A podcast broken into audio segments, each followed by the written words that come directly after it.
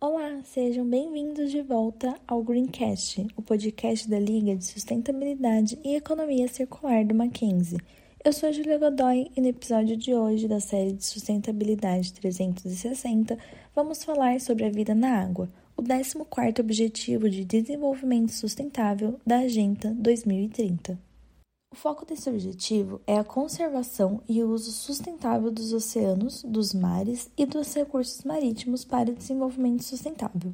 Você sabia que os oceanos cobrem 3 quartos da superfície da Terra e contêm 97% da água de todo o planeta?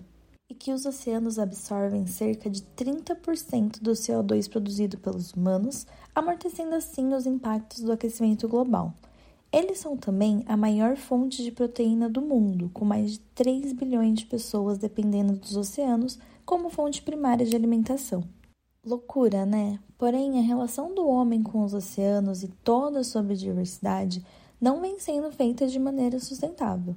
De acordo com os dados da Agenda 2030, cerca de 40% dos oceanos estão sendo afetados por atividades humanas, como poluição e pesca predatória que resulta na perca de habitat, introdução de espécies invasoras, acidificação e o branqueamento dos corais. Além disso, os micros e nanoplásticos presentes nos oceanos também são outro grande problema. Há 13 mil pedaços de lixo plástico em cada quilômetro quadrado do oceano.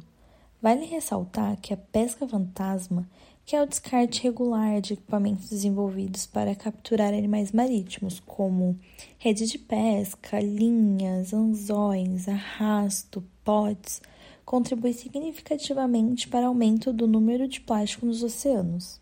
Por ano, são largados cerca de 640 mil toneladas de armadilha para animais marítimos, além de que esses equipamentos acabam matando e ferindo diretamente a vida marinha só no Brasil chegam a matar milhares de animais por dia.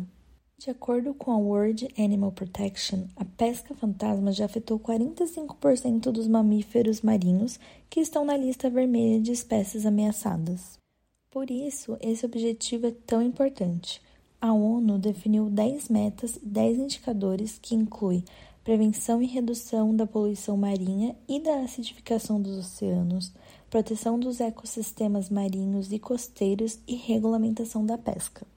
As metas também exigem um aumento do conhecimento científico sobre os oceanos, a fim de melhorar a saúde dos oceanos e melhorar a contribuição da biodiversidade marinha para o desenvolvimento dos países em desenvolvimento. Ao todo, temos 17 Objetivos do Desenvolvimento Sustentável proposto pela ONU. E nos episódios anteriores, aqui do podcast, nós explicamos um pouquinho sobre eles. Por isso, eu aconselho você ir lá ouvi-los também. Obrigada por ter nos escutado até aqui. Esperamos que você tenha gostado e não se esqueça de seguir a nossa liga nas redes sociais. Até logo!